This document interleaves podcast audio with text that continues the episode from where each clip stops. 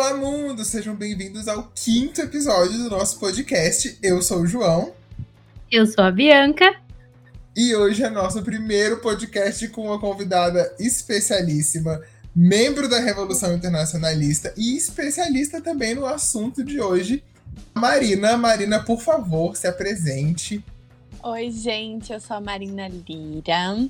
Eu sou redatora publicitária e também sou roteirista e diretora de comunicação aqui da Rev Inter. É, atualmente trabalho em agências. É, não vou citar nomes para ninguém procurar. É, mas eu trabalho em agência em São Paulo, é, com alguns clientes que, que são conhecidos nacionalmente. Já fui muito em reunião com o Facebook, passei muita raiva, hum. então eu posso estar aqui falando um pouco mal deles também. e aí, como você deve ter visto no nome do nosso vídeo ou podcast, hoje nós vamos falar do Dilema nas, das Redes, que é o documentário mais falado do momento, né? Que apesar de ter sido lançado em fevereiro no, no Festival de Sundance, entrou no Netflix agora e todo mundo assistiu, e tá todo mundo maluco, achando que o mundo vai se acabar em rede social, e talvez se acabe. E hoje a gente vai falar do ponto de vista das relações internacionais, da política internacional, porque quem assistiu o quem não assistiu o documentário antes pode ficar tranquilo que aqui a gente não vai revelar muita coisa. A gente vai falar do, da temática do documentário. Eu sou do time que não existe spoiler de documentário, porque está documentando um fato não é spoiler. Mas a gente vai se esforçar para não destruir o agrado de assistir o documentário aqui para vocês. Vamos falar por cima do que ele aborda. E quem já viu sabe que em determinado momento ele fala justamente sobre as eleições e como as redes sociais ajudaram nas eleições, inclusive no Brasil. É, e a gente vai abordar mais esse ponto de vista político, eleitoral, internacional, das redes sociais, como elas influenciam nos movimentos políticos da atualidade, o que é uma coisa que, para a gente, das relações internacionais, é muito claro. Então eu vou começar perguntando para vocês, Bianca, primeiro, o que, que você achou do documentário? Você que assistiu aí, o que você acha tanto do ponto de vista político quanto do documentário em si mesmo. Assim, ah, assim é, eu achei o documentário muito interessante. É, é, quase que um documentário obrigatório de todo mundo ver hoje, sabe? Tipo assim, se tiver a chance, vai, não viu ainda, vai ver essa semana. É indispensável. Eu mesmo coloquei minha mãe pra ver. vai ver sim. Já coloquei na lista Netflix, você vai ver. É, e assim, eu acho que principalmente tipo, pessoas que têm filhos, pessoas que é, trabalham com adolescentes, né, eu acho assim, indispensável ver como é que funciona as, as redes sociais por parte de pessoas que estiveram no meio né, da criação daquelas ferramentas né, e para ter uma noção, para ter uma ideia dos impactos, né? Assim, porque a gente está lá consumindo e de vez em quando a gente perde a mão do que realmente significa aquele conteúdo que a gente está vendo todos os dias, em que simplesmente eu me vejo perdi duas horas no TikTok, né? né? Então, assim, eu achei ele muito interessante por esse ponto. É, os exemplos políticos que eles trouxeram, eu achei assim é muito legal. Achei legal que eles trouxeram no Brasil, trouxeram na Alemanha, trouxeram na Espanha, né? Com mais foco nos Estados Unidos, mas trouxeram é, realidade do Myanmar, né, que é uma coisa mais distante, mas que a gente não imagina que as redes sociais tiveram tanto impacto naquele país. Uhum. Né? Então, assim, em quesitos políticos, é, achei extremamente interessante, né, os exemplos que eles trouxeram. E, assim, no geral, eu acho que para quem nunca refletiu um pouco das redes sociais, ou para quem no máximo teve perguntas soltas numa calada na noite, né, na insônia, hum. tipo, nossa, eu estava olhando esse tênis e do nada apareceu uma, uma publicidade para mim no Facebook daquele tênis. É, então, acho que esse, esse documentário vai trazer muitas respostas. E você, Marina, o que, que você achou? Então, eu achei muito interessante, principalmente as entrevistas. As entrevistas são excelentes, é, de um ponto de vista hum. muito interno mesmo, tipo, gente que, que participou da criação de coisas que pra gente hoje em dia são tão banais, mas que ao mesmo tempo ditam a nossa vida e a nossa a forma como a gente enxerga o mundo hoje. Então eu achei isso sensacional. Não, muitos dos assuntos foram novidade para mim, mas muitos também não foram. Porque trabalhando com comunicação, trabalhando com isso, a gente é um debate constante é, uhum. sobre o quanto a gente invade a vida das pessoas e o quanto as pessoas é um é, às vezes até um debate egoísta, às vezes é um, um, um debate humano, mas às vezes também é um debate egoísta no sentido de é, eles não vão querer consumir a nossa propaganda porque ela está atrapalhando, entendeu? Então a gente sempre tá, tipo, uhum. É, debatendo muito sobre isso, a gente sempre tá também, sempre tem um coleguinha trazendo uma sujeirinha de alguma rede social, de algum algoritmo. É, então, algumas uhum. coisas para mim já não são tão novidade. Mas eu acho que uhum. para uma pessoa como a mãe de Bianca, Tia Nina, é um documentário excelente para minha avó foi um documentário excelente.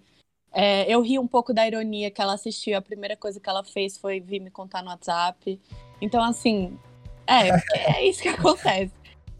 Mas, por exemplo, eu não posso mostrar nunca pro meu padrasto, que meu padrasto morre de medo da tecnologia. Tipo, ele é apavorado. Se ele assistir esse documentário, ele para de existir. A gente vai ter que conversar com ele por telegrama. Por cartas. Cartas. Vamos ter que mandar sinais de fumaça. Pombos correio. Porque ele Vamos não pode. Nossa, no Natal eu disse que ia dar um Alexa pra ele, pra minha mãe de presente. E parecia que eu tava dizendo: eu vou trazer uma carcaça com o espírito do Satanás dentro pra vocês, tá bom? A carcaça de um bode. Vocês viram que no dia que a, que a Anitta, que a Anitta lançou o Me Gusta, a, a Alexa deu bom dia com a voz da Anitta. Isso para mim é bizarro, mas enfim, isso não é assunto para hoje. Continua, não é a primeira polêmica, não é a primeira polêmica que, que a, a publicidade alcança com, com interferência em assistentes é, home assistant, né? Teve um da Burger King que ele ativava, era um, um bumper ad do Burger King do YouTube, aparecia no YouTube e ele ativava o seu Google, Google Home. Porque era, tipo, você tem hum. sete segundos, seis segundos pro bumper ad. E aí ele falava, tipo, é, vou. É, eu quero lhe apresentar o Opera, mas como eu não tenho muito tempo, ele fala, ok, Google. O que que tem no Opera? E aí ativa o Google do povo, ativava o Google Home da casa do povo, fui nos Estados Unidos. Isso gerou um debate, tipo, bizarro. Gente, Depois procurem isso. Sim, e aí o, o começar. E assim, isso gerou muita coisa. Porque, tipo, primeiro. É, ia na página do Wikipedia, né? O, o Google Home, ele, ele ia na, casa, na página do Wikipedia e dizia, ah, o Opera é feito disso, disso, disso, daquilo, daquilo outro. E aí as pessoas começaram a mexer na página do Wikipedia pra, tipo, zoar o Burger King. Aí, tipo, aí tinha alface, tomate, carne de criancinha e não sei o que, não sei o que lá. Então, assim... É muito bom. Depois procurem esse case, porque vale a pena. E gerou muita polêmica, muito reaço americano, muita republicano. Fez vídeos tipo: parem de mexer com as nossas casas, parem de mexer com as nossas cabeças. Vale muito a pena ver isso, é muito bom. Com certeza, verei. Mas, Nossa, mas voltando pro documentário. Mas imagina, dá, não dá é. essa ideia pro Olavo, não, que ele tava dizendo que na Coca tinha fetos abortados, né? E tudo mais. Então. é, gente, eu tenho uma Alex que ela fala com a voz do Olavo de Carvalho, meu filho. Eu vou. Eu não sei nem o que eu faço com ela, acho que eu vou exorcizar a minha Alexa. Mas enfim, voltando para o documentário, é, a única, o meu único receio quanto a ele, a única coisa que eu não gostei nele é o sensacionalismo. Achei bastante sensacionalista outras coisas que eu acho que a gente vai acabar discutindo no restante aqui do. Não vou gastar meu material todo agora. É, é... Para mim foi isso, assim, a questão do sensacionalismo, um pouco também é, a forma como é tratado um pouco esse algoritmo, é como se ele fosse o vilão, como se ele, como se o algoritmo fosse na verdade quem faz o mal, quando na verdade estão usando mesmo de bode expiatório para que a humanidade é podre mesmo. Exato. Sempre foi. Antes mesmo de existir é, algoritmos. A, a, grande questão do algoritmo é que ele potencializa, ele faz, torna mais fácil você encontrar pessoas que pensem igual a você. Mas a podridão não está no algoritmo. e também tá de você manipular, mesmo. né? Exatamente. E volta pra podridão das pessoas. É. Muita coisa do que eu vi hum. desse, desse, desse documentário eu vi igual você. Eu também trabalho numa agência de marketing, assim, fora da RI. Muita coisa lá, como você falou, eu já conhecia, já era do meu convívio, assim. O que me, me chamou a atenção desse documentário foi justamente o que você falou, tipo, porque a gente trabalha com marketing para vender produtos, né? E assim, na minha empresa especificamente não trabalha com política ou nada parecido com isso. O que me chamou a atenção é e eu nunca tinha pensado nisso, é o que uma pessoa mal intencionada politicamente pode fazer com essa ferramenta. Sim. E foi o que aconteceu, né? Tipo, o que vem acontecendo com o mundo e o que gerou esse documentário. Sim. Concordo com você também que é a equipe que eles. O que faz o documentário é essa equipe. Né? Eles pegaram pessoas importantíssimas que tiveram na criação do Facebook, tiveram na criação do Instagram, tiveram na criação do Pinterest, sabe? Tipo, várias redes sociais que estão por aí hoje estão lá, sabe? Sendo representadas. E todos eles falam, tipo, é um problema sabe? O que eu não gostei do documentário foi justamente esse sensacionalismo, principalmente porque, como eu já disse aqui, é, quando você fala muito mal de alguma coisa e vai embora, parece que ela é só má, né? Existem coisas boas também. Eu sei que a intenção do documentário é essa, mostrar o lado ruim das redes sociais, Sim. e não esperava que eles fossem começar a elogiar do nada no final, mas, assim, acho que a gente tem que ter sempre, acho que isso para tudo, não só para documentário, mas para notícia, para palestra, para debate, a gente tem que ter o discernimento próprio de dosar e sempre procurar alternativas àquela informação. E eu achei aquela simulação breguíssima. Eu achei aquilo toda vez que aparecia eu ficava, não. Volta. Volta pra entrevista, pelo amor de Deus. Exato. Esse menino balançando aí na esse... nada a ver. Nossa, eu fiquei muito puto. Não, mas para mim o, o moleque foi muito chato. A irmã dele era uma outra chata. A irmã mais nova dele, eu queria bater naquela criança. Outra chata. Com todo respeito. Meu Deus. A pive... Como é que, na minha casa, uma pessoa que dá uma martelada num pote não fica sem ficar de castigo. Não leva um... Não deixa de levar um grito. Não deixa de levar um grito a uma pessoa que dá uma martelada num pote. Não, não deixa. Mas enfim. Martelada no celular dela. E a, diga aí! O povo. Nossa, a minha tela está toda estraçalhada. Isso no Brasil, o moleque tinha tirado o celular na cabeça da irmã. Entendeu? Mas para mim, o da família, apesar de chato, nem foi tão, não foi tão ruim quanto os três maquiavélicos que ficavam tipo, hahaha, vamos, vamos, hahaha o divertidamente do é, Facebook, foi... velho. Que porra é aquilo? Horrível, três horrível. neurônios maquiavélicos. Aquilo foi brega, brega, cafona, cafoníssimo. Se não tivesse aquilo, eu ia dizer fudido. Aí agora eu só digo muito bom mesmo. Muito bom. Mas vale infelizmente os... vale a pena, assistam. Principalmente pessoas que não têm tanto contato assim com, com esse mundo. Assistam mesmo, é muito importante para cair algumas fichas. É, só uma coisa que eu senti falta, é lógico, que eu acho que não ia aparecer, foi a galera do Google, né? Sim. Mas apareceu gente do Google, não? Não, apareceu a diretoria do Google, como apareceu a diretoria das outras é, redes sim, sociais, né? Sim, sim, total. Eu acho interessante porque tem uma entrevista que eu vi, eu não lembro onde eu vi, é, é muito ruim fazer isso, né? Falar de um lugar, mas não indicar a fonte, mas eu, gente, eu juro, fonte, juro por Deus. Eu vi o Larry Page, que é o fundador do Google, ele deu uma entrevista em 2015 início do Google. E aí perguntaram para ele, tipo, por que, que ele quis fazer um, um, uma ferramenta de busca na internet e tal. Aí ele falou, mas eu não fiz uma ferramenta de busca. Eu criei uma forma de criar, de gerar uma inteligência artificial baseada nas pesquisas das pessoas. Ou seja, desde 20 anos atrás, quando o Google foi criado, ele já foi pensado para se transformar no que ele é hoje. Então, a gente pensa que esse monstro foi se transformando num monstro com o tempo. Não, ele foi pensado, ele foi encomendado né? E não é um monstro, eu quero dizer, tipo, que o documentário pinta como um monstro, né? Sim, total. Não é uma coisa que, ah, com o tempo eles foram abrindo essas brechas. Desde o início do Google, lá atrás, quando você pesquisava no Google Lady Gaga Bad Romance, 10 anos atrás, ele já estava mapeando que você é a pessoa que gosta de Lady Gaga Bad Romance. Então ele já sabia que você era aquela pessoa que fazia aquela pesquisa, né? Então quando você fosse pesquisar, sei lá, Cristina Aguilera, ia aparecer por que, que a Cristina Aguilera tá imitando a Lady Gaga já diretamente assim para você. Por quê? Porque já sabe que você é fã da Lady Gaga. Já quer te comprar. É, então vamos falar agora do, do documentário, sim, do, do tema do documentário. Sim. Esse documentário, ele, ele acho que ele faz uma ponte muito grande com um caso que ficou muito famoso, assim, explodiu em 2018. Mas que, assim, eu lembro que saiu na mídia de forma muito confusa. E pra gente das relações internacionais, que tá sempre em contato com política americana, norte-americana, estadunidense, ficou muito confuso. Imagino que para alguns não tenha ficado e a gente vai falar um pouco sobre esse caso. que foi o caso da Cambridge Analytica, que vocês já devem ter ouvido falar alguma vez na vida de vocês e tal. É, isso foi um, um, um, escândalo do Facebook, né? Principalmente do Facebook, mas envolveu outras redes sociais, dessa empresa Cambridge Analytica, que é uma empresa que ela é parte de um grupo chamado Strategic Communication Laboratories Group, SCL. A partir de agora a gente vai falar só isso, SCL, pra gente ficar repetindo esse nome aí. É, e essa, essa empresa, ela é. Ela existe para coletar dados na internet é, e fazer desses dados, assim, material para campanhas publicitárias, campanhas políticas e tudo mais. O que não é nada que seja novo, não é contra a lei.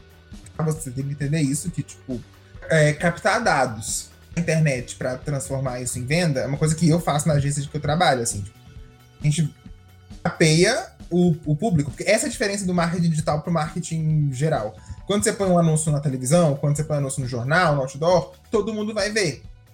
Marketing digital, você planeja um, um, um anúncio para pessoa que você sabe que vai que tem chance de comprar. Então você mapeia uma pessoa como eu falei, Lady Gaga aqui, ah, eu vou vender o novo CD da Lady Gaga. Eu não vou anunciar o novo CD da Lady Gaga para quem escuta Tony Bennett. Mentira, pode anunciar sim. Mas para quem escuta, sei lá, é, André Bocelli. É, vou pode anunciar, para quem escuta. Vou anunciar para quem escuta coisas parecidas. Então você faz esse mapeamento online, pega esses dados de interesse das pessoas e, enfim, é, faz a campanha para ele. E o que aconteceu? Em 2015, um ano antes das eleições dos Estados Unidos, o presidente da Cambridge Analytica era o Steve Bannon, que é outro nome que vocês devem conhecer. E já já a gente fala desse espírito de porco aqui pra vocês. Alma Enfim, cebosa. o que aconteceu? Alma cebosa, sem nenhuma dúvida. É, a, a, Cambridge Analytica ela tem sede em Londres, mas ela tem filiais em Nova York, Washington, na Malásia e no Brasil. Importante lembrar disso, são os lugares onde a Cambridge Analytica atua. E aí o que aconteceu? Em 2015, contrataram um professor russo chamado Alexander Kogan. Que ele é um professor da Universidade de Cambridge, que aqui vale um disclaimer, apesar do mesmo nome, a Universidade de Cambridge e a Cambridge Analytica não tem nada a ver uma coisa com a outra. Só o Alexander Kogan, no caso, que é professor da Cambridge. Ele é professor de psicologia ele de desenvolveu um aplicativo chamado This is Your Digital Life. Era aqueles aplicativos bem, bem tipo de Facebook, que você, quando você faz teste, tipo, descubra como estará a sua vida daqui a 20 anos, é, com quem você vai se casar. Eu adoro esse teste, porque toda vez que eu faço com que famoso você parece, eu juro, aparece o Idris Elba. Tipo, menina, o que tá acontecendo? Agora que você falou, a tonalidade. Eu não tinha percebido. Eu não tinha. Eu, eu não ficava tinha o tempo todo. Quem é que o João me lembra? Quem é que o João me lembra? Meu Deus, agora que você falou. Pronto, Idris Elba. Todo mundo Gente, tivesse Principalmente essa a melanina. É tipo. a melanina, cagada e cuspido. Total. Mas enfim. Fizeram esses testes, um teste parecido com esse, né? O, o, o, o Kogan fez. E esse teste conseguiu chegar a 270 mil usuários do Facebook. 270 mil pessoas fizeram esse teste. E essas 270 mil pessoas tiveram seus dados coletados pelo Kogan, né? Esses dados iam, tipo, de interesse na internet, o que eles andavam pesquisando, as páginas que eles curtem. Até aí tudo bem. Mas, duas coisas que o Facebook falhou, entre aspas, em prever. Esse aplicativo, ele pedia acesso à sua lista de contatos do Facebook. E com esses 270 mil usuários, conseguiram mapear 50 milhões de usuários, porque pegava contato e tudo mais. E fizeram esse estudo de interesse dos 50 milhões de usuários. E, mais especificamente, fizeram o estudo dos medos desses 50 milhões de usuários. Por que as pessoas têm medo? O que elas pesquisam na internet que está relacionado ao medo? Ó, um ótimo, porque estamos gravando isso no primeiro de outubro, já estamos falando de, terror. Pois é, se tivessem me investigado, estaria lá. Papai Noel, palhaço e palhaço, olho.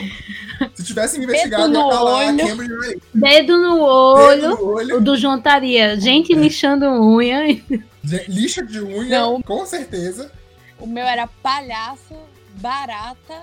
Enfim, continuando o que eu tava falando, eles pegaram esses medos dos 50 milhões aí, o, o que, que, eles pegaram, no caso, a galera do aplicativo, o Kogan, e o Kogan vendeu essas informações para Cambridge Analytica pela bagatela de 800 mil dólares. algo que na cotação atual está próximo de 4 bilhões de reais. Né? Esse trabalhinho aí que ele fez de, de rendeu 4 milhões de reais para ele de uma vez só. Na verdade, foi muito barato. Sim. Foi muito barato. 800 mil, é, 800 mil dólares certeza. foi de graça. Foi. As informações de, de 50 milhões de usuários, isso é, é pagou um centavo em 100 pães. É, não é nem, um, não é nem um, um, um dólar por usuário, pô. Não, é E fez ganhar, Exatamente. O que isso vai se transformar é uma, uma receita que eu não tenho nem palavras. Jeff Bezos Exato. sonha. Cara, sonha. Sonha mesmo. Mas falando de Jeff Bezos, uma das, das empresas que ajudou a divulgar esse aplicativo foi a Amazon. A Amazon pelo Facebook, inclusive, né? É, e aí. Choque. E aí, o, o, problema é, até aí tudo bem, digamos assim, foi quando houve a venda desses dados. momento, um... até aí tudo bem. até aí tudo bem. Tá Só que merda, aí o Kogan vendeu. Aí tudo bem. ai, ai. Ele vendeu esses dados para a Cambridge Analytica por 800 mil dólares, como eu falei, e isso aí já, já configurava crime. A partir daí já tudo. Assim, pra você ter uma ideia de como a humanidade está com os preceitos morais. Coletar dados de 50 milhões de pessoas, ok. Vender esses dados? Não. Você pode ficar para você. Enfim. E aí, o que aconteceu? Uma das pessoas que estava trabalhando na Cambridge Analytica nessa época foi o whistleblower, a pessoa que chegou e falou: Ó, tá rolando uma treta aí. Né? Entrou em contato com o The New York Times e o The Guardian, que são, do, o, acho que provavelmente o maior jornal dos Estados Unidos e o maior da, da Inglaterra. O cara chama Christopher Willey. Ele é um militante LGBT, inclusive, canadense. E quando ele percebeu que o, ele que desenvolveu esse método de, de pesquisa, quando ele percebeu que estavam usando esse método para fazer isso, que é, no caso, eleger o Trump, é, ele pediu demissão e ele fez toda a delação. Ele expôs eles. Eu vou expor ela. Expor ela. Expôs, eles falaram: Ó, oh, isso aqui tá acontecendo isso. E fica, olha só o que ele desenvolveu ele desenvolveu um método de entender os medos das pessoas, porque o que, o que olha só a capciosidade desse negócio. Se você tem medo, vamos supor, do, do, do Kim Jong-un, tem medo da Coreia do Norte. O que eles faziam com a galera? Essa galera que tem medo da Coreia do Norte, a gente vai bombardear eles de meses com conteúdo sobre como a Coreia do Norte pode explodir os Estados Unidos, tem gente infiltrada na Coreia do Norte, até a teoria da conspiração, que é fake news, que não tá, que não tá comprovada. Vamos encher o. É aquele jeitinho que a gente viu no Dilema das Redes. Vamos encher o Facebook deles só com isso. Coisa sobre a Coreia do Norte, de como a Coreia do Norte vai acabar com os Estados Unidos, isso, isso. E aí, depois de um mês, lavando a mente da pessoa, fazendo essa lavagem cerebral à base do medo, a gente manda para eles a campanha do Trump falando que o Trump vai resolver o problema da Coreia do Norte. Então é óbvio que isso ia dar muito certo para a campanha, porque ele ia pegar o seu maior medo, bombardear com esse medo durante meses, e no final desses meses de bombardeio de medo, você ia chegar e falar: não, calma, que tem aqui o cara que vai salvar minha vida e vai resolver esse problema. E isso aí eu falei, foi, esse foi um exemplo. Pra galera da Coreia do Norte era isso. Pra galera do, do Oriente Médio, eles faziam a mesma coisa, investiam no mexicano. A né? era. É, pros pra mexicanos, galera de... a galera que, é, que, é, que é o O medo de imigrante americanos estão invadindo os Estados Unidos, vão dominar os Estados Unidos e vão obrigar você a falar espanhol e comer guacamole com, com, com tudo. Sonho. Deu certo essa Porra, parte. que grande é, dificuldade a pessoa ter que comer guacamole. Dificuldade, olha essa cabeça, vou ter que falar espanhol. Olha, me castiguem assim, hein? Gosto assim desse tipo de castigo. Nossa, Deixando comer guacamole aqui. com tudo. Nossa, Baixou o espírito do Anthony. Uau, odeio. Estiverem é, ouvindo isso, redes sociais. Odeio guacamole. Eu não gosto de guacamole. Ah! Não me mandem nada sobre guacamole. Juro pra vocês, se aparecer coisa de guacamole pra mim no meu salário. Ah! Eu posto. Eu vou também. Eu vou ficar com medo, né? Se aparecer guacamole. Mas enfim. E aí aconteceu? O Facebook. O Facebook é, chegou e, e falou: olha, isso aí realmente foi uma, uma é, tá contra as nossas políticas de uso, né? Eles não poderiam fazer isso. Mas olha só, o Facebook pediu para Cambridge Analytica, para o Alexander Kogan, etc., para eles destruírem os dados que eles coletaram. Falando, destrói aí para mim. Beleza. E o Facebook falou, beleza, então eles vão destruir. Em 2018, descobriram que não tinham destruído todos os dados. Olha só, não é verdade? E é, depois de descobrirem que não tinham destruído todos os dados, o Facebook. A, a, a reportagem saiu, ficou pública Facebook, só depois que a reportagem ficou pública, baniu a Cambridge Analytica do Facebook, ou seja, em 2015 eles descobriram que tinha uma treta, mas não fizeram nada. Pediram para destruir os dados, confiaram, não destruíram. Em 2018 descobriram que tinham mais dados, falaram: "Que coisa feia, eu falei para você destruir esses dados" e não fizeram nada. E aí, depois que saiu a reportagem que o mundo inteiro descobriu a merda, aí o Facebook foi lá e fez alguma coisa. E aí, óbvio, deu toda uma treta. O Zuckerberg foi chamado para depor no Senado dos Estados Unidos e o cara é quatro. Facebook perdeu 35 bilhões de dólares na Nasdaq, que é a, bolsa, a parte da bolsa americana dos Estados Unidos de Nova York, que diz que, que, que, verifica né, o valor das empresas de tecnologia. Em um dia ele, ele perdeu 35 bilhões de dólares depois desse escândalo.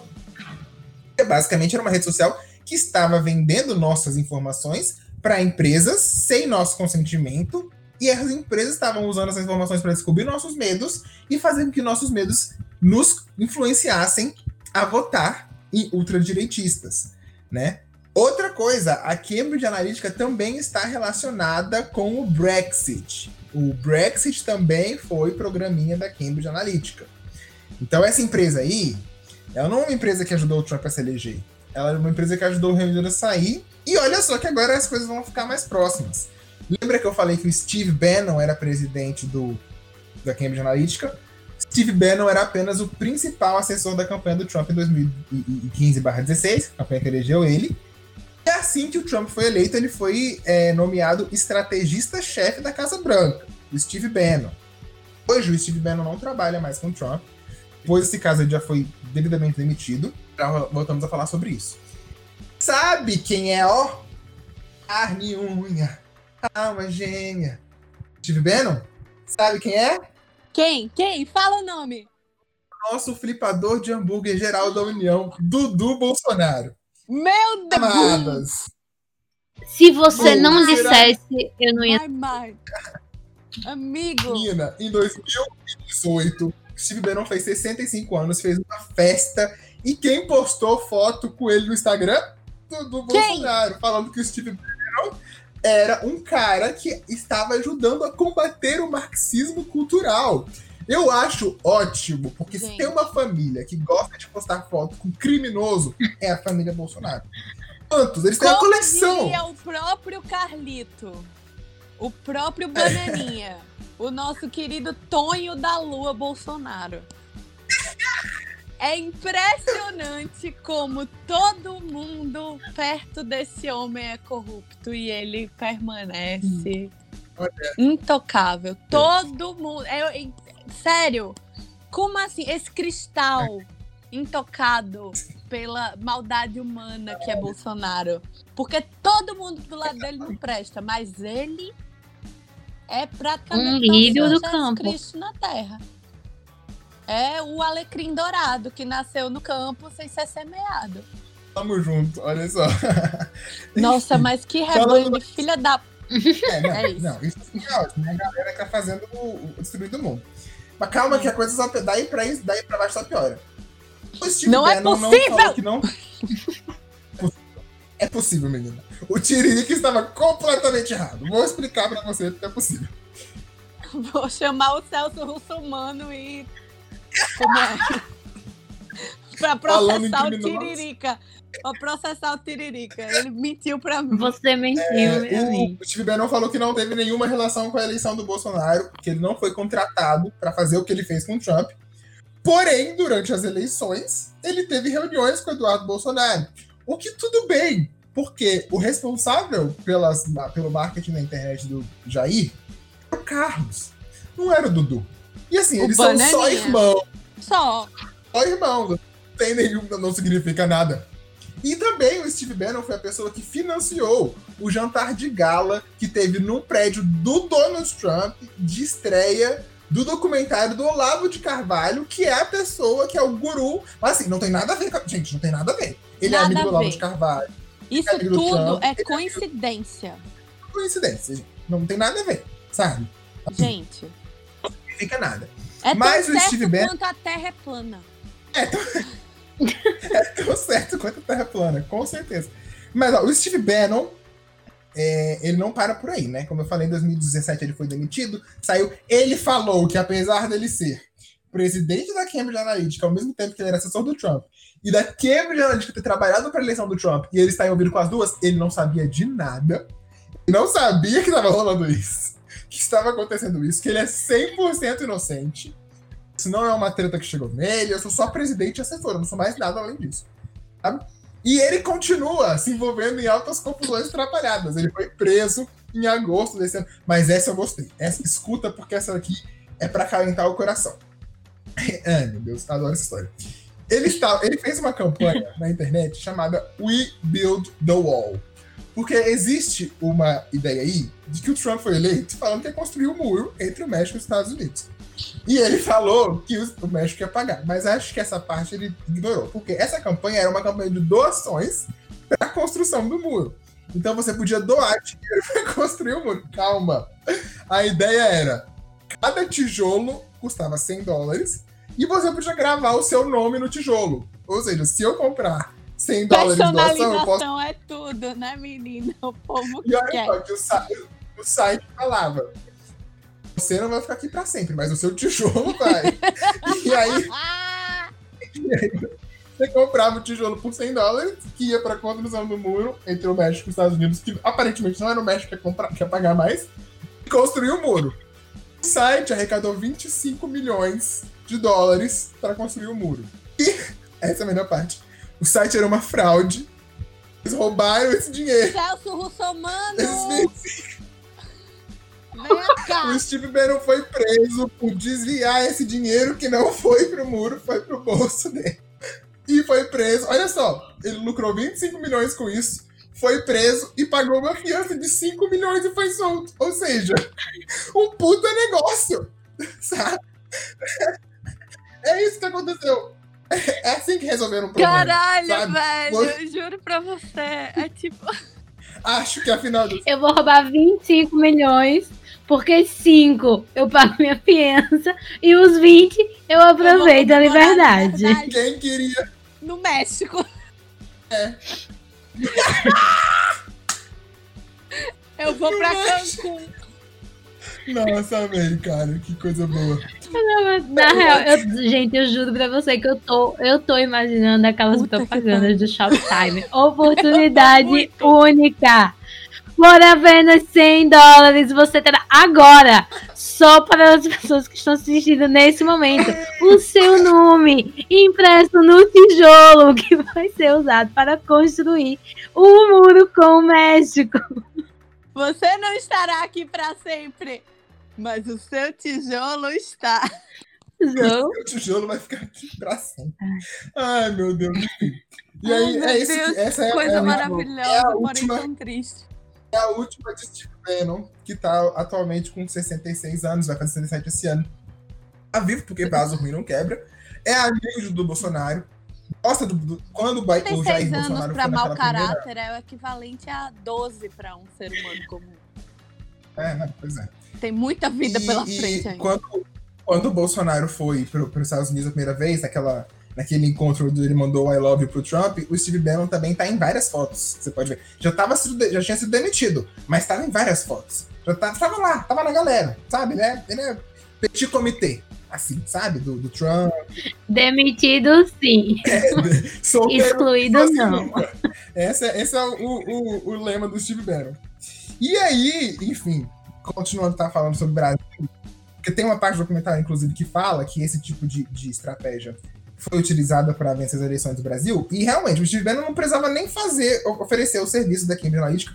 O que a gente não sabe se foi oferecido. Ele falou que não foi, mas ele também falou que não ofereceu para o Trump, então até aí não sabe o que é a veracidade e tal. Mas basta esse contato para ele falar: eu fiz assim, assim, assado. E pelo que a gente acompanha hoje no Brasil, foi exatamente dessa forma. Foi é, colocando fake news, falando que tinha um de novo, menina, porque isso é uma coisa que também que não morre, esse espectro do comunismo que tá sempre rondando o Brasil. Menina, ele não passada. tem mais o que fazer. Não. Ele tá sempre rondando o Brasil. Ele não vai pra Disney, ele não vai pra Paris, Croácia, ele fica aqui no Brasil. Ele gosta. É. gosta Eu nunca fazer. vi um projeto de dominação mundial tipo, nunca chegar. Eu sabe? estou aguardando. É, é, é, o projeto mais falho que já existiu.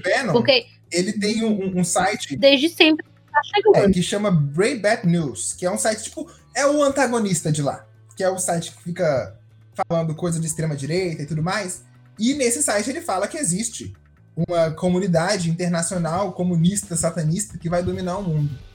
Eu fico pensando, eles são as pessoas mais poderosas do mundo, tá? Porque eles têm muito poder, eles são de satanás, mas eu fico pensando, como é então que, que o Trump foi eleito? Eles permitiram? Falaram, não, não, a gente, a gente quer que o comunista seja eleito. Mas esse extrema-direita a gente vai deixar. Por quê? Porque eu, eu, gosto da cor dele laranja, combina com os Estados Unidos.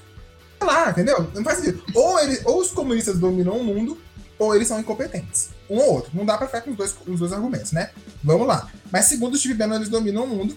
Inclusive, tem um, um, o Steve Bannon lançou com o Carlos Bolsonaro e com o Eduardo Bolsonaro um movimento chamado The Movement. Você vê que o pessoal da direita é muito criativo. criativo. Vamos criar um movimento? Como vai chamar? The Movement. E, e esse movimento é o movimento. Ele reúne grandes nomes da extrema direita no mundo, como o nosso Jairzinho, né? A Marine Le Pen da França, o Salvini da Itália e o Viktor Orbán da Hungria. Né? E a ideia desse movimento é garantir que a extrema-direita se, se mantenha no poder por muito tempo e que nos lugares onde a extrema-direita não está no poder ainda, que eles deem apoio para essa galera subir.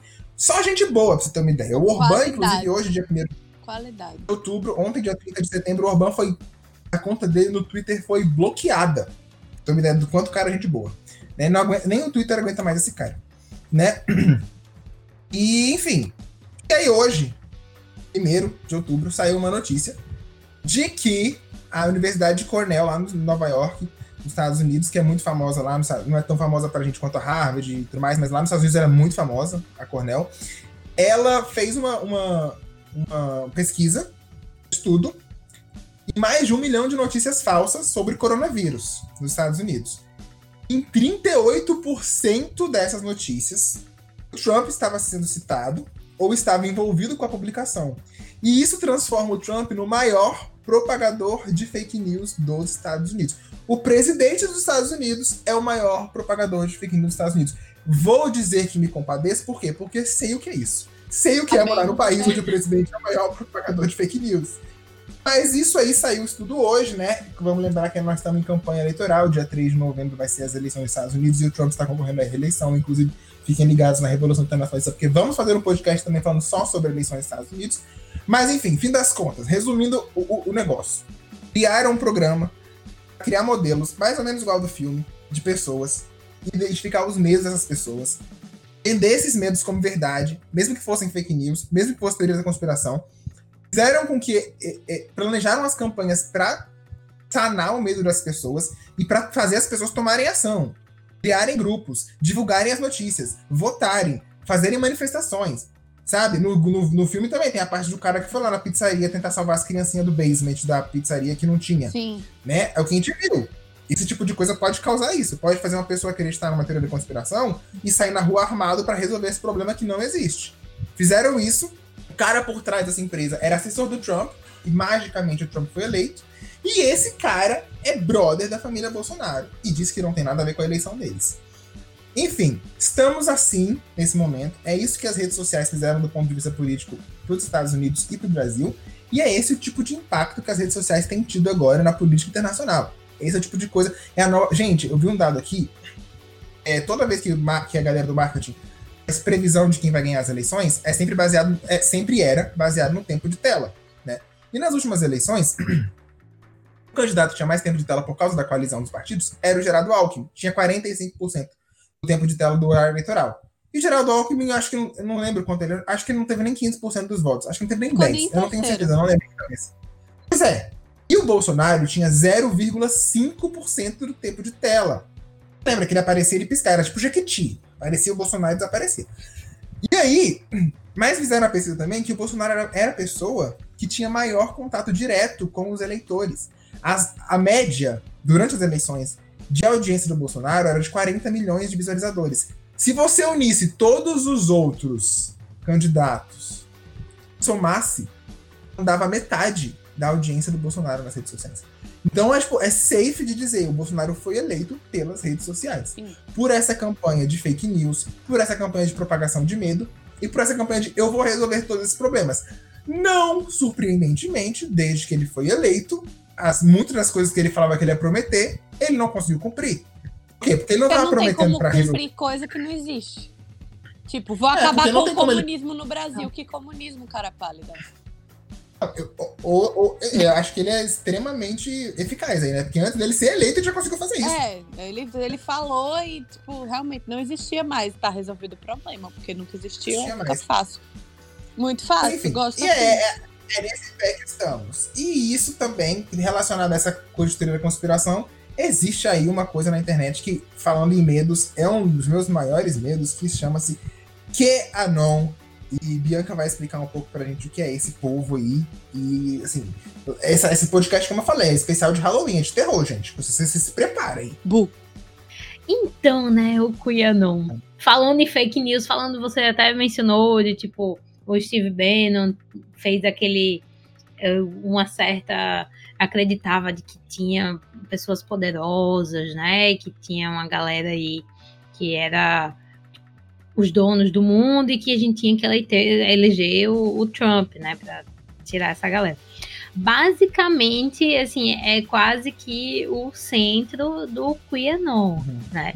É, para quem assistiu o documentário, eles falam do Pizzagate, né? Que é o que o João falou, de tipo, um cara invadiu lá, né, numa pizzaria, porque ele achava que no no porão da pizzaria tinha um, uma rede de pedófilos. Um plano de e ele foi armado para lá para ver se isso era mesmo e que ia libertar as crianças.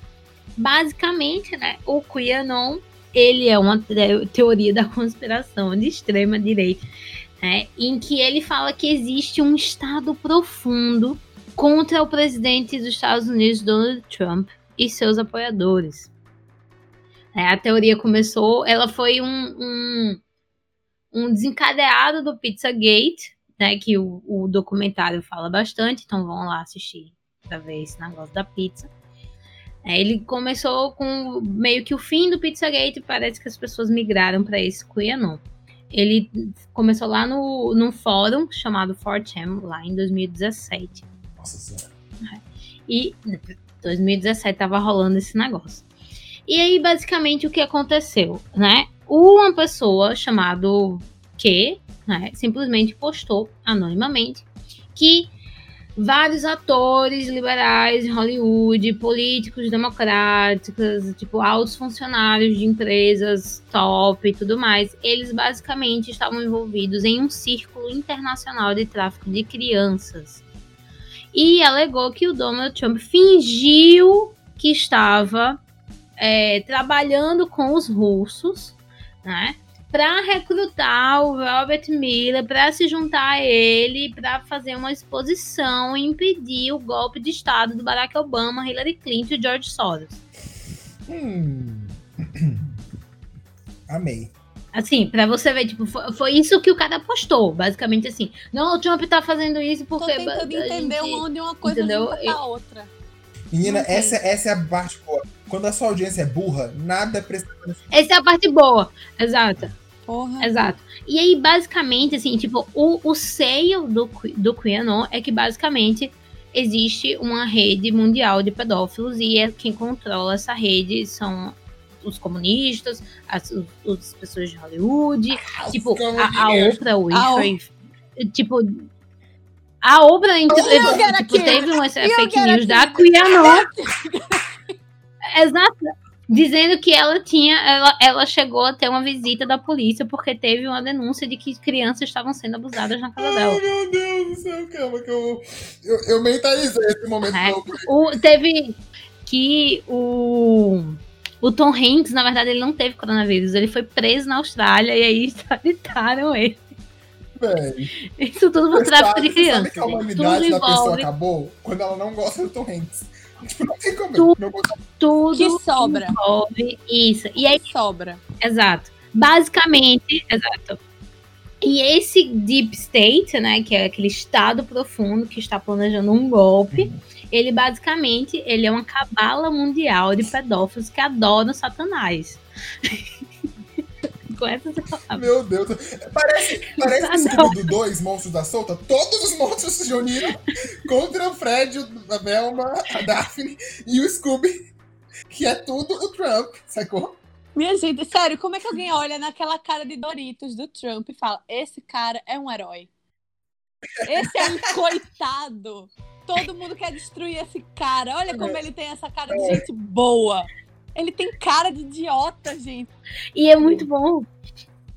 Porque eles basicamente dizem assim que é, essas pessoas controlam claro. o mundo, né? E controlam políticos, Illuminati, controlam a mídia, eles controlam Hollywood. Exato, eles encobrem a sua existência, né? Pois, basicamente Mas o quê? Conseguiam achar é. eles. E aí. Eles ficam andando pelos e eles teriam... de ventilação, eles são os impostores. É, os, os, eles... os, os o, o, as estações de metrô não finalizadas de Nova York. Aí eles saem da é ventilação, povo... matam as pessoas, roubam a criança delas e voltam pra ventilação. Gostei. Gosto assim. Exato, basicamente isso. E aí, basicamente, eles dizem que se não fosse pela eleição do Donald Trump, essa, essa, essa seita teria continuado governando o mundo, uhum. né? E aí onde vem, vem uma coisa, vem coisas legais, né? Tipo, coisas legais, né? Como se, tipo. E a gente tava, tava preocupado com a Já não tava bom o suficiente. A gente tava preocupado é. com a alçada. E a gente tava preocupado. E, e o foda de São, São Paulo. Paulo. E aí, né? e aí tem um radialista que se chama Bill Mitchell. Tem. E ele promove claro. essa teoria da conspiração do QAnon, né?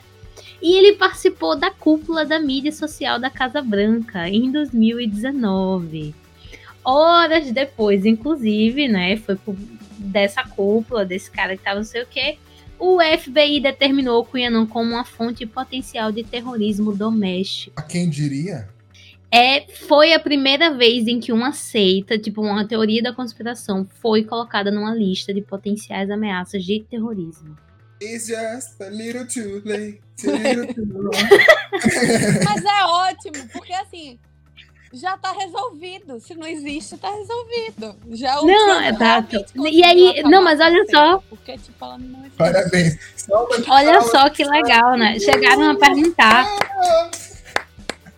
Exato, tipo isso. Chegaram a perguntar pro Trump, tipo, e aí, o que é que vocês acham do QAnon e tudo mais? E o Trump falou, tipo, cara, eu não ouvi muito falar, não, mas eu sei que eles gostam de mim, então massa, né? Eles são gente boa. E aí, o cara explicou, tipo, tá, mas você sabe que eles são uma teoria da conspiração que diz que tem um mundo, né, de uma galera de pedófilo e tudo mais, e que você é que vai salvar todo mundo. Ele falou, ah, nunca tinha ouvido isso não, mas se eles acham que eu posso ajudar, eu fico muito feliz. Ai, meu Deus. Entrou de gaiato. Muito bom. Deus, muito é, bom. Uma, é uma é uma teoria que ela cai por terra por ela mesma. Tipo, o, o chefe total, que é quem tá destruindo tudo, não sabe que o tudo existe. Exato. Não, e aí você acha que acabou? Não acabou. Porque fica, fica cada vez melhor. Fica até cada vez melhor. Tudo bem. Basicamente. Até aí tudo, até aí tudo bem. Até aí tá normal. Nada que a gente não vê numa segunda-feira normal. Entendeu? Uma seita satânica que come criancinhas gente, que é dominando o mundo. Do MK Ultra. O que aconteceu com o MK Ultra, reptilianos? O que aconteceu com essas velhas teorias? As que eram boas de verdade. Pirâmides sendo construídas Exato. por alienígenas. Por onde anda? Aquela menina que sumiu no elevador, como era o nome dela? Era uma, Pronto, Elisa Lam, por onde anda? Eu gostava dessas teorias. Essa Sequestrada pelos comunistas internacionais. É óbvio. Ah, ah. Olha como tudo e casa. aí, assim, né? Tudo casa. E aí, né, basicamente, como se já não tivesse, né, ruim, né? Que a gente fica, pô, a, a, a ser, basicamente, a teoria da conspiração foi dita como potencial terrorista de terrorismo doméstico pelo FBI. Uhum. Basicamente, essa seita está que eu considero quase uma seita já, né? Se tem seguidores e tudo mais, é uma quem seita. Tá envolvido, Basicamente, essa sabe galera. quem também tá envolvido? Vou denunciar, vou expor ela. Papai Noel. o coelho da Páscoa. Da motherfucking Você acha que ele anda... Você acha que ele anda com um saco nas costas pra levar presente pra criança? Pra levar criança comunistas. Você acha que ele veste vermelho por quê? É, meu filho. Porque que todas essas galeras são voltadas pra criança. A fada do dente, ah, entendeu? O coelho da Páscoa, entendeu? O Santa Claus. O Santa, Santa Claus. Claus. Como é que ele é santo? Por que é homem chama santa, sabe? Essa coisa, é, ideologia então, de muitas incoerências. Muitas incoerências. Tudo tá vendo como tudo, todo, tudo casa? Tudo se conecta. Tudo, tudo. Só assim faz sentido. Beautiful, beautiful. E aí, basicamente, essa galera está prestes a colocar uma representante no Congresso dos Estados aí, Unidos. Aí meu, meu coração já, já gelou já. Parece até Brasil. Existe uma candidata uhum. chamada Marjorie Taylor Greene. Ela concorre pela Geórgia. Uhum. E basicamente a Geórgia, ela é um estado de maioria republicana. Oh, meu Deus do céu. E ela se declarou pró-Trump e ela é tipo uma das futuras estrelas republicanas e tudo mais. E uma das coisas que ela prega e ela vem falando é que o Obama contratou pistoleiros da gangue criminosa salvadorenha MS-13 para matar um membro do Comitê Nacional Democrata, Seth Rich.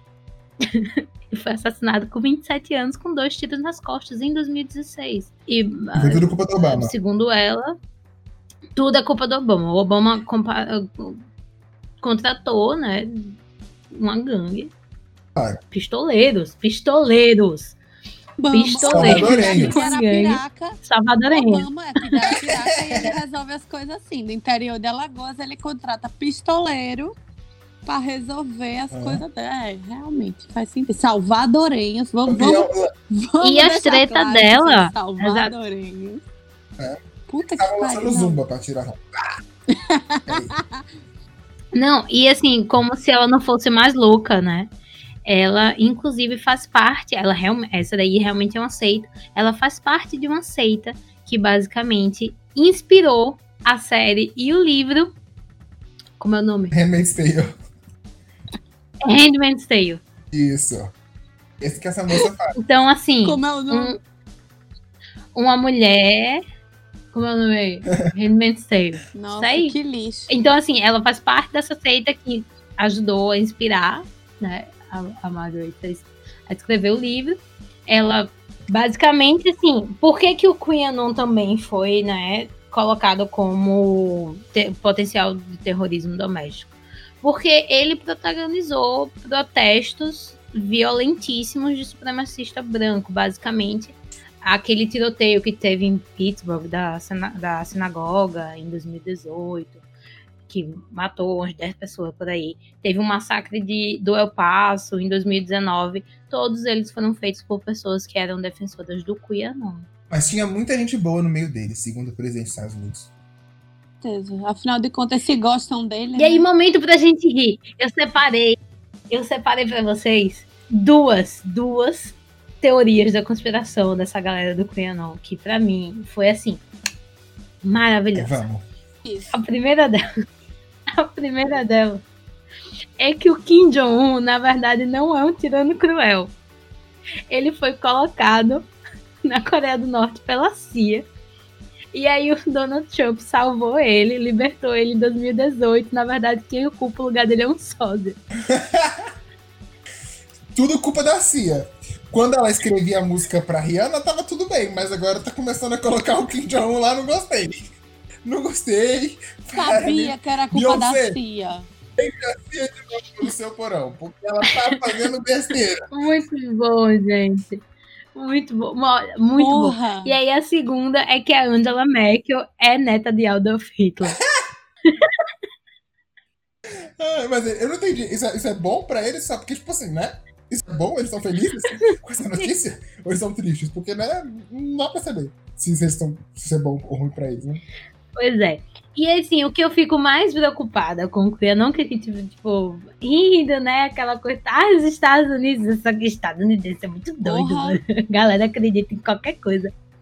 É, mas acontece que o Cuianão começou a chegar na América Latina e mais precisamente no Brasil, claro. nas recentes manifestações em prol do Jair Bolsonaro, houve presença de pessoas com camisetas do QAnon. Inclusive, isso casa muito com várias ameaças que foram apresentadas de pedófilos surgindo, né? Muita gente que é contra o Bolsonaro agora está surgindo como pedófilo, né? Tipo, o Felipe Neto foi, foi, teve todo um negócio ao redor dele é, de fake news dizendo que ele era pedófilo. Então, isso está muito dentro da coisa do QAnon. E é engraçado, porque, por exemplo, a minha mãe, ela, meses atrás, ela chegou para mim e disse, que eu tava no YouTube, e aí apareceu para mim um vídeo recomendado de um cara que era muito doido.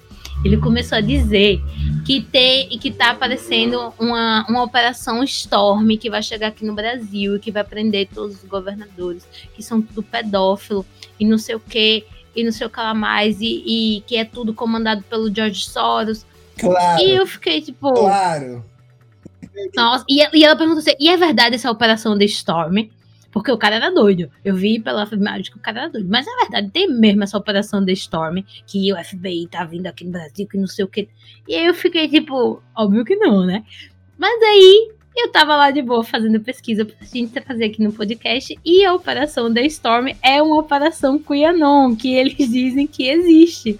Pra prender o George Soros e os democratas e etc. Então, sim, está chegando mesmo aqui no Brasil. Chegou na minha mãe. Eu estou rindo, mas é de desespero. Deus do céu. Quando a gente acha que esse povo doido, que tipo, esses parentes doidos que a gente tem, que fica falando doidice, é doido de graça, assim. Não é não, né, velho? Tem realmente umas pessoas endoidando eles. É, é o que eu falei, é uma, é uma campanha, tipo, é, tem toda uma estratégia de você passar meses colocando as pessoas, tipo assim, abrindo, cavando um buraco cada vez mais fundo, jogando Sim. as pessoas lá no fundo. Sim. Então, assim, é uma galera é, que realmente é uma... é perdida, totalmente perdida. Não é uma técnica velha, na verdade, é um, ou não é uma técnica nova, na verdade, é uma técnica bem velha. O medo é a melhor técnica para se manipular.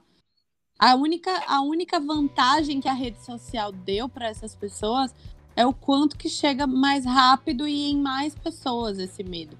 Ele se espalhava de outras formas antes é o, é o, o, o bicho papão do Harry Potter. Ele vira o seu medo. Entendeu? É uma coisa pessoal. É, tipo, pessoal. Essa estratégia é velha. O George Bush usou isso na reeleição dele. Você acha que invadiram o Iraque por quê? Acho que eles Sim. inventaram que tinha bomba aqui por quê? Minha gente, ó, se você a gente não vai conseguir impedir eles jogar outro avião aqui no, no outra torre todas, todas as guerras, criação de inimigo, é isso.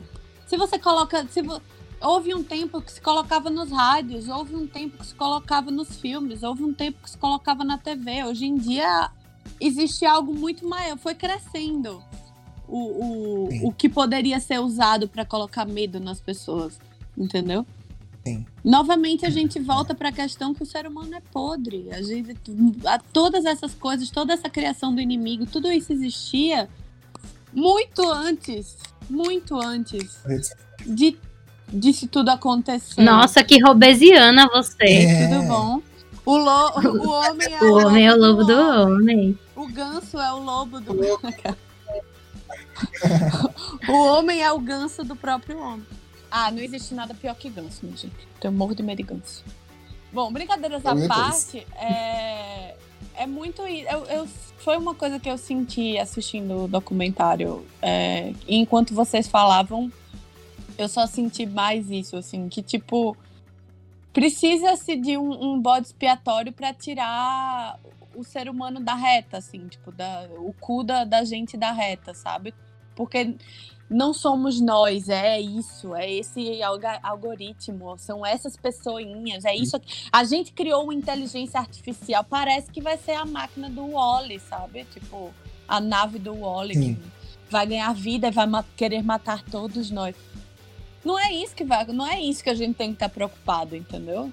Não de jeito nenhum, porque é uma coisa que é um problema. É, por trás é... desse algoritmo existe uma pessoa que, pro, que tipo, programa esse algoritmo para chegar nas, nas, informações que eles querem e utiliza essas informações a favor de, desse tipo de gente, né? Essas informações então, assim, essas... podem ser usadas para bem, porque podem, de fato. Porque eu, tenho, eu, eu acredito piamente que quando o, o designer lá no Vale do Silício pensou em fazer certas coisas, ele pensou que para você vai chegar mais rápido nas coisas que você gosta de ver, nas músicas que você sim, gosta de ouvir, no sim. tipo de coisa que você acha engraçado. Ele não pensou que alguém ia chegar ia, ia chegar um Trump, ia chegar um, um negócio lá de Cambridge, não sei o quê, ia usar todos esses dados que a gente coloca nas redes para fazer o que bem quiser e bem entender, entendeu? A gente fica muito. Sim, isso é importante falar. Essa automatização de algoritmo, ela não é ruim. Assim, ela não é 100% boa, claro, mas tipo, é para facilitar a sua vida mesmo. Tipo, você, é uma, você pesquisou na internet lâmpada, pensar que você está comprando, querendo comprar lâmpada, porque, sei lá, sua lâmpada queimou, vão te oferecer lâmpadas mais baratas, vão te oferecer lojas de lâmpada que você nem conhecia, isso vai, ser, vai facilitar a sua vida, vai melhorar a sua Sim, vida. O problema certeza. é quando entra uma pessoa mal intencionada entre a facilitação e a sua vida, a lâmpada vai vir com, com o George Soros dentro. E vai espionar a, a, a, sua vida. Você vai esfregar vai mandar... a lâmpada e vai aparecer o George sair. Soros dentro. E aí, quer comprar uma criança? Tipo, é, é, é isso. É sabe? Não, e isso, isso é uma coisa assim que me lembrou muito enquanto eu tava vendo o documentário, né? Porque eles batiam muito na tecla que o algoritmo era como se fosse o vilão e que poucas pessoas dentro das empresas realmente sabiam fazer aquele algoritmo e tal. E me lembrou muito a discussão que teve recentemente no Twitter com aquele é, que colocavam uma, uma, foto de uma pessoa branca e uma foto de uma pessoa negra e o algoritmo automaticamente colocava a branca como capa, Sim. né? E aí as pessoas ficavam tipo, ah, mas como assim? Fizeram vários testes de quantidade, de local, de tudo mais. E basicamente é tipo, se refletir uma falha no algoritmo. Basicamente, é, não tem estudo e não considera né, pessoas negras né? E, inclusive surgiu, tipo, por exemplo, pessoas que usam o, o chroma key no, no zoom, some a cabeça. Sim. Né? E, e aí surgiu o debate assim, tá, mas o, o algoritmo, ele foi feito por uma pessoa. Sim, mas assim, é o que, é o que eu falei também, tipo, nesse, nesse documentário também tem aquela parte que eu esqueci o nome do cara, que foi uma das pessoas que criou o algoritmo pro Facebook. E ele fala, depois que você põe ele lá, ele se vai se retroalimentando, ele vai se reinventando. Então, assim, esse negócio do Twitter ser racista porque coloca a foto de brancos, na verdade, tá denunciando o racismo dos usuários. Porque ele colocou a foto dos brancos de branco porque os usuários interagem mais com posts cuja foto tem brancos do que com negros. Sim. Então não é porque alguém Exato. racista falou, vou colocar a foto do branco. Não, é porque Exatamente. você que utiliza a rede social tem atitudes racistas e a internet, a inteligência artificial identificou isso e para ter mais chance de você interagir pela foto, ele colocou a foto que ele achou que você fosse gostar mais, que é a foto. Novamente. Então, tipo assim, é a mesma coisa. Não é só o algoritmo que tá errado, tem pessoa mal intencionada, mas também, tipo, os seus erros na internet se voltam contra você. Exatamente. Tipo, você também tem que fazer uma autocrítica na hora de usar a internet, você também tem que fazer uma autocrítica na hora de usar o algoritmo, porque essa culpa não é do Mark Zuckerberg e do algoritmo só, essa culpa também é sua. Exato, tipo, é uma, uma, um debate diário isso, de tipo, pessoas fazendo o exato mesmo conteúdo. A branca tem um milhão de likes muito mais rápido do que a negra jamais vai ter. Tipo, é uma coisa. Sim é muito foda, é muito foda mesmo. Porque, e por quê? Por quê? Talvez porque a nossa atitude de sempre procurar mais pessoas brancas faz com que o algoritmo traga pra gente antes o conteúdo de pessoas brancas. Tal, muitas coisas podem, podem acarretar nisso, entendeu? Nunca. Sim, vamos, sim. Vamos... E, e, e entra muito na, na, na parte do documentário que diz assim: ah, uma fake news ela é, é, reproduzida seis vezes mais rápido do que uma notícia sim, verdadeira. Sim. Então, automaticamente, aquela inteligência artificial ela vai dar sim prioridade para aquela fake news, porque é o que parece que as porque pessoas tipo, querem consumir. que parece clickbait, coisa sensacionalista, faz as pessoas quererem olhar, fazem as pessoas quererem ver, nem para dizer, não acredito que isso aconteceu é o que é que nem é o que a gente fala. O que torna pessoas idiotas famosas é até quando a gente vai criticar elas, é falar sobre elas, faz o algoritmo entender. O algoritmo não é uma pessoa, ele não sabe discernir o certo do errado. Isso é falado no, no documentário. Ele não sabe que você está xingando ou que você está falando bem. Ele tá vendo aquele nome sendo repetido um milhão de vezes, então ele vai ficar trazendo aquilo e levando aquilo para muitas pessoas, porque ele acha que aquele assunto é muito legal quando na verdade está só ajudando a, a, levar ideias que podem nem ser legais para várias pessoas. Posso da replicação seis vezes mais replicada, eu vi isso durante as eleições, inclusive. Eu vi, tipo, eu vi, assim, de perto, tipo, lentamente, os meus pais sendo chamados pro bolsonarismo, quando, eu lembro disso perfeitamente, na, na, na, na campanha de 2018, meu pai chegou em mim, perguntou, ah, eu vi essa notícia aqui, ela é verdade? Me mostrou no WhatsApp. Eu não lembro qual era o teu da mas era mentira. Mas enquanto eu vi, eu vi que tava descendo umas janelinhas, assim, de, da galera respondendo: Caraca, o que, que é isso? Eu falei: Perguntou se é verdade depois que você enviou para as pessoas? E foi exatamente isso que ele fez. Ele replicou a manchete, que ele não sabia que era verdade, e veio perguntar para mim se era verdade. Se for verdade ou não, ele já colocou em todos os grupos. É. Ele já replicou para milhares de pessoas que não, talvez não vão chegar no filho delas e perguntar isso aqui é verdade, vão só replicar para outras pessoas que não vão perguntar se é verdade, que vão replicar para outras pessoas. E é óbvio que seis vezes mais rápido. Até achava que fosse mais. Porque, assim, quando você cria uma manchete que chama muita atenção, que é um clickbait, as pessoas não vão abrir, as pessoas não vão ler. Gente, eu vi o vídeo, o vídeo do Papa. Vocês viram o vídeo que fizeram a voz do Papa, que é. Fizeram uma dublagem do Papa que o Papa tá falando e colocaram uma voz em cima. Eu, eu não lembro que era ele falando sobre, acho que é uma coisa do Lula, que o Lula é, tem, tinha a ver com criança também, com pedofilia, enfim. Era um vídeo do Papa falando e a voz por cima. E, tipo, gente, é, tem gente que, que eu, se isso chegou em mim, que é algo que tá totalmente fora da minha bolha, é porque a galera tava replicando muito. Muito. É aquele velho, tipo, tem que parar de bater palma pra doido. Parar de bater palma pra doido dançar. Agora, uma outra coisa que eu queria comentar. É, também durante o documentário eles batem muito na tecla de que, tipo, ah, as novas gerações, as novas gerações, não sei o quê. Cara, a gente precisa conversar sobre isso. Vamos conversar sobre isso. É, as pessoas estão, de fato, muito preocupadas com as novas gerações e devem ficar. É claro que isso vai impactar. O uso das redes sociais impacta, sim, no desenvolvimento de várias áreas da, da, socialização das pessoas. Mas ao mesmo tempo, quem é mais novo do que a gente sabe lidar muito melhor com esse tipo de informação, com informações falsas. Eles sabem lidar muito melhor, eles sabem tudo o que é o que, o que pode ser feito na internet.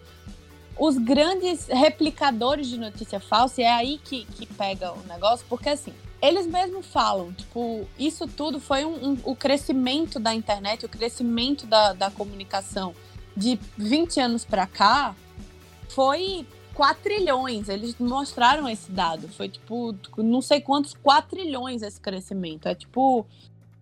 Quem era. O que era a internet quando a gente era criança, sabe? Nada. Nada. Eu lembro que eu fui mexer mais na internet, eu já tinha uns 11, 12 anos. Tipo, antes eu entrava no Bem. site do 12 e olhe lá. Quando eu ia no trabalho do povo, porque não tinha computador em casa. Então, assim, tudo isso é muito novo.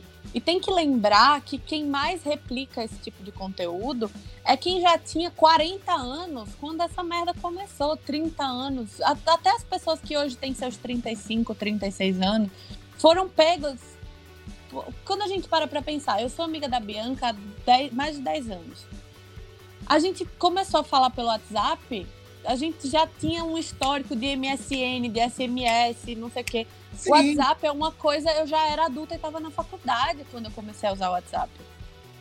Entendeu? Eu já ah, estava na faculdade. Então, assim, eu tenho 26 anos, é uma coisa muito nova, é uma coisa muito, muito nova. E a gente parece que nunca viveu sem.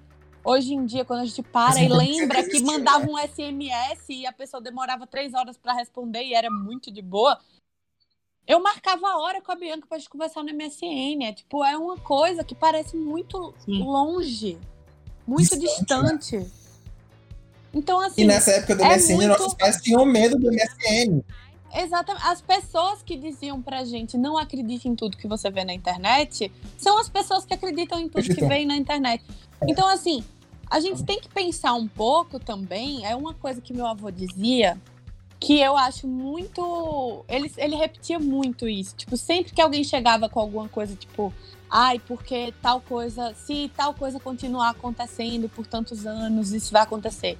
Ele tinha uma história, não sei se é verdade, não sei se foi primeiras fake news que eu ouvi da minha vida, mas ele contava sempre essa história que lá nos tempos das carruagens em Londres, ele contava que era em Londres, fizeram um anúncio, um negócio no jornal, uma matéria no jornal falando que se continuasse assim, com esse número de carruagens nas ruas e esse tanto de cavalos nas ruas, em 10 anos Londres estaria afundada em merda de cavalo. Por quê? Porque ninguém conta com o avanço, ninguém conta com o, o, o que vai acontecer depois. Eu não acho errado esse tipo de matéria, porque também ajuda a trazer o trigger que alguma pessoa precisa para criar o novo. Sim. E nem sempre Exatamente. o novo vai ser a, a verdadeira solução. Geralmente o que vai, ser a verdadeira solução é o que vem depois do novo. Tipo, o carro foi uma solução até certo ponto, até que ele ficou pior, e aí agora eles já estão já criando uma outra solução pro carro. Porque a gente é, é assim, gente- outras pessoas vão vir, outras pessoas vão fazer de outra forma, é tudo mutável.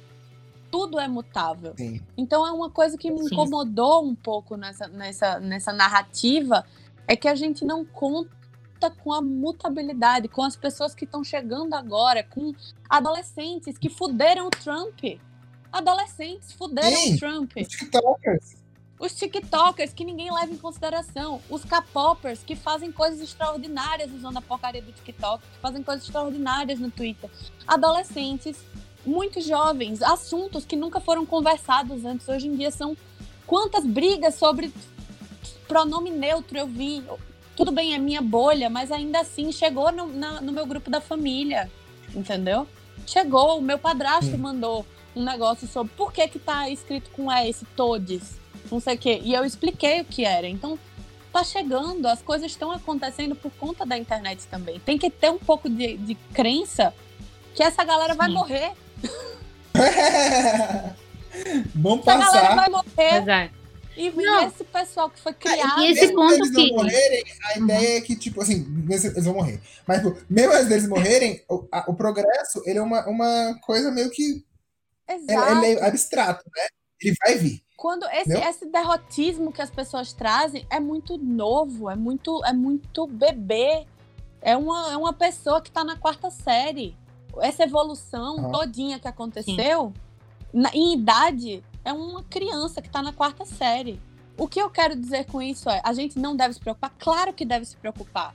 Por isso que documentários assim são importantes, para que pessoas, caia a ficha de pessoas que vão querer mudar isso, que vão querer enxergar isso de outra forma. Pessoas mais velhas, como a minha avó, como tia Nina, vejam de uma forma diferente o que está chegando para elas. Isso é muito importante. Mas ao mesmo Sim. tempo, tem uma nova Sim. geração aí que está fazendo história já, que está fazendo o seu já. Pessoas que nasceram e depois dos anos 2000. Isso me dói muito. Existem, né? Não é isso? Eles existem. São, não são mais crianças. Ah. Não, o meu irmão nasceu em 2000 e ele tem 20 anos de idade. Meu irmão nasceu Tudo em bem, 2000 e também. tem 20 anos. Exato. Isso é muito triste. Então, assim, Muito louco. claro que sempre vai ter adolescente reaça. Sempre. Sempre vai ter adolescente reaça. Meu, meu irmão de 13 anos é um reacinha. Fazer o quê? Ele acha muito legal armas. Ele também vai crescer. E também vai ser, tipo. Ele tem 13 anos. Ele tem 13 anos. E, tipo assim, tem coleguinhas como ele, mas também tem muitos coleguinhas como a minha prima, por exemplo, que já tá super engajada e já sabe o que são muitas coisas, apesar de ter pais que são apoiadores de Bolsonaro, entendeu? A casa dela é apoiadora do É. Bolsonaro, é hétera branca. Mas ela sabe muito bem o que é uma mulher trans, ela sabe o que cada letra da sigla LGBTQ significa. Ela sabe, porque a internet está aí, ela tá fazendo esse tipo de coisa também. Não é só. O lado ruim ele pesa, ele é problemático pra caralho e a gente precisa estar consciente de que ele existe sempre. Mas a gente também tem que pensar não só em como a gente pode facilitar para as pessoas ao nosso redor, que elas compreendam melhor como isso funciona, porque faz diferença. Se você uma pessoa é que nem o coronavírus.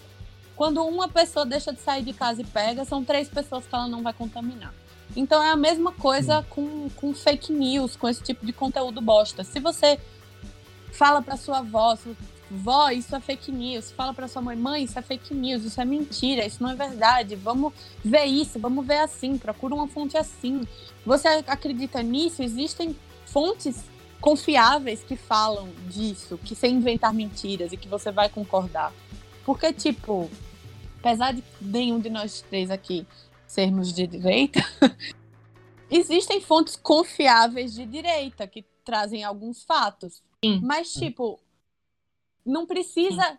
Não precisa ir pra. pra, pra QAnon pra, tipo. Entendeu? É muito. Essa facilidade Exato. de criar conteúdo é ótima também. A gente está se beneficiando muito com isso. Eu falei pra Bianca E antes de qualquer começar o podcast aqui. pessoa, tá. Mas o A que. internet tá, tá, tá disseminando fake news, mas tá dando oportunidade pra gente, por exemplo, que tá tentando democratizar um conhecimento que é extremamente elitizado, que é o de relações internacionais. Exatamente. Então, a, a internet tem o lado, o lado ruim, tem a face ruim, mas tem a face boa. E eu acho que a gente tem que investir na face boa, porque eu acho que é exatamente a face boa da internet que vai conseguir destruir a face ruim. Exatamente. Entendeu? Eu tava assistindo um Tá. filme e eu acho que é uma boa analogia, que é um filme chamado Quarentena. Eu acho que é esse o nome. Que é esse filme Quarentena, mas eu achei interessante porque, tipo assim, é basicamente um vírus se soltou, tá matando todo mundo. Basicamente o que a gente tá vivendo, digamos, entre aspas. E assim, a retratação do filme, do que as pessoas são de, nesse momento, como as pessoas estão se comportando durante essa quarentena, é muito pior do que realmente é, entendeu? Do que aconteceu de verdade. As pessoas de verdade são muito mais empáticas, são muito mais. Elas dão a mão muito mais do que. Tipo, e eu gostei de ter visto esse filme exatamente para ver que o ser humano às vezes não é tão ruim assim. As pessoas são mais calmas do que a gente acha que elas seriam. Então não fica aí essa não indicação para vocês, tá? Não vejam esse filme porque é muito chato. Mas em termos de que, assim, a mesma coisa acontece na internet. Tipo, tem muita coisa boa. Muita coisa boa. Muita gente querendo trazer, muita gente como a gente querendo trazer informação, querendo fazer. E eu acho que, tipo, certas. Trazer esse medo, às vezes afasta as pessoas de conteúdos como os nossos. Porque elas estão com medo de acreditar em Sim. qualquer coisa. Entendeu? Então, assim, é só um, um contraponto. Não tô, Sim. não tô querendo descredibilizar o, o, o documentário, falando aqui novamente, assistam, vale muito a pena. Vai cair várias fichas pra vocês, são pessoas assim, incríveis, falando coisas muito importantes, mas que é só pra pra trazer esse, esse advogado do diabo. Assim. Pense também no outro lado, pense também no lado bom. É, Porque ele existe. dizendo, ah, eu, eu Exato. que a ideia é apagar as redes sociais. É você aprender a usar, é não deixar ela te controlar. É você Exatamente. usar as redes sociais e não elas te usarem. Né? O, Exatamente. o Jaron Landry, que é o cara que escreve o livro lá, fala no final: não vê vídeo recomendado. Não faça isso com você mesmo. Sabe? Você quer saber sobre alguma coisa? Você, vê, o- você pesquisa, vê o vídeo. Você quer saber sobre outra coisa? Você pesquisa e vê o vídeo. Não vê vídeo recomendado. Porque uma vez que você entrar nesse loop, eles vão te recomendar. É, é assim que ele cava o buraco que eu falei. Vai cavando, vai fundo. Exatamente. Exatamente. falando, eu achei muito interessante o ponto que você trouxe, Mar, porque entra muito do que eu queria tra trazer também para esse final, que é existe sim formas de você combater essa fake news e a propagação e tudo mais, sem fazer aquele bate-boca, sem é, brigar com o membro da família e, e etc. Mas se E quiser que brigar, existe pode. sim um. um- Se quiser, tá coberto de razão. Né? Mas, por exemplo, tem um caso, tanto nos Estados Unidos, que foi um movimento e uma conta que é, atacou o site do, do Steven Bannon, né? aquele Bright alguma coisa que o João falou. Bad News. E que, que tem uma. Isso, isso que veio pro Brasil, que é o Sleeping Giants. O Sleeping Giants. É, ele traz exata, ele ataca exatamente um ponto que o documentário fala que é um grande problema, que é a questão da monetização, né? E você vender o usuário como um produto. Você tá, né? Entra naquela campanha e você vai financiando coisas que acaba não sendo legal, né? Porque o, o algoritmo e as empresas não têm noção de onde é que ele está sendo colocado, porque virou uma questão automática. Né? Mas basicamente o que, é que o Sleeping Giants faz? Ele tem uma conta no Twitter e ele pega um site que ele acredita que é um site propagador de fake news, discurso de ódio e tudo mais. E ele vai pegando os, o- os ads que aparecem de tais empresas e coloca: olha, vi um ad seu no site tal que é reconhecido como site que propaga fake news e discurso de áudio e é, quer- é, a gente quer que você desabilite né, sua propaganda desse site. começa a marcar a empresa, as pessoas começam a cobrar dessa empresa e a empresa começa a desabilitar. Né? Isso foi, tipo, teve um primeiro ataque dele que ele que foi a um jornal. É, não vou lembrar o nome do jornal, teve essa questão do jornal. E agora, no momento, ele está atacando o Olavo de Carvalho. Ele basicamente pegou o site dele, cada coisa, cada ad que vai aparecendo, ele vai colocando. Ele agora tá mirando em desmonetizar o canal no YouTube. Acho que já rolou isso, né? Tá criando aquela, aquela hashtag, né, do, do, do, PayPal, porque o PayPal parou de pagar o Olavo pela e os bolsonaristas começaram a boicotar o PayPal, porque o PayPal parou de pagar o. Basicamente, ele vendia o curso, né? Ele vendia o curso dele por PayPal e PagSeguro. E aí eles começavam, olha só, PayPal, ele dá um esse curso. E ele é uma pessoa que propaga fake news. Ele chegou a dizer que não tinha coronavírus de jeito nenhum, que não existia é, aquecimento global, disse que na Coca-Cola era feito com restos de fetos Pepsi, abortados. Gente, Pepsi, ele fala então, Pepsi. Pepsi, de, sorry, foi mal aí, Coca-Cola. Tem. Patrocina nós, patrocina nós, Coca-Cola. Vocês não fazem com assim, não, vocês fazem com comunista. Começou a falar isso. e, a, e o PayPal simplesmente cortou a conta dele né? Ele não pode mais ter conta no PayPal, bloqueou o, o todo o dinheiro do curso foi estornado, né? Ele não pode mais fazer essas coisas por PayPal. O PEX, o PagSeguro, ele continua, então as pessoas continuam cobrando o PagSeguro de cortar isso.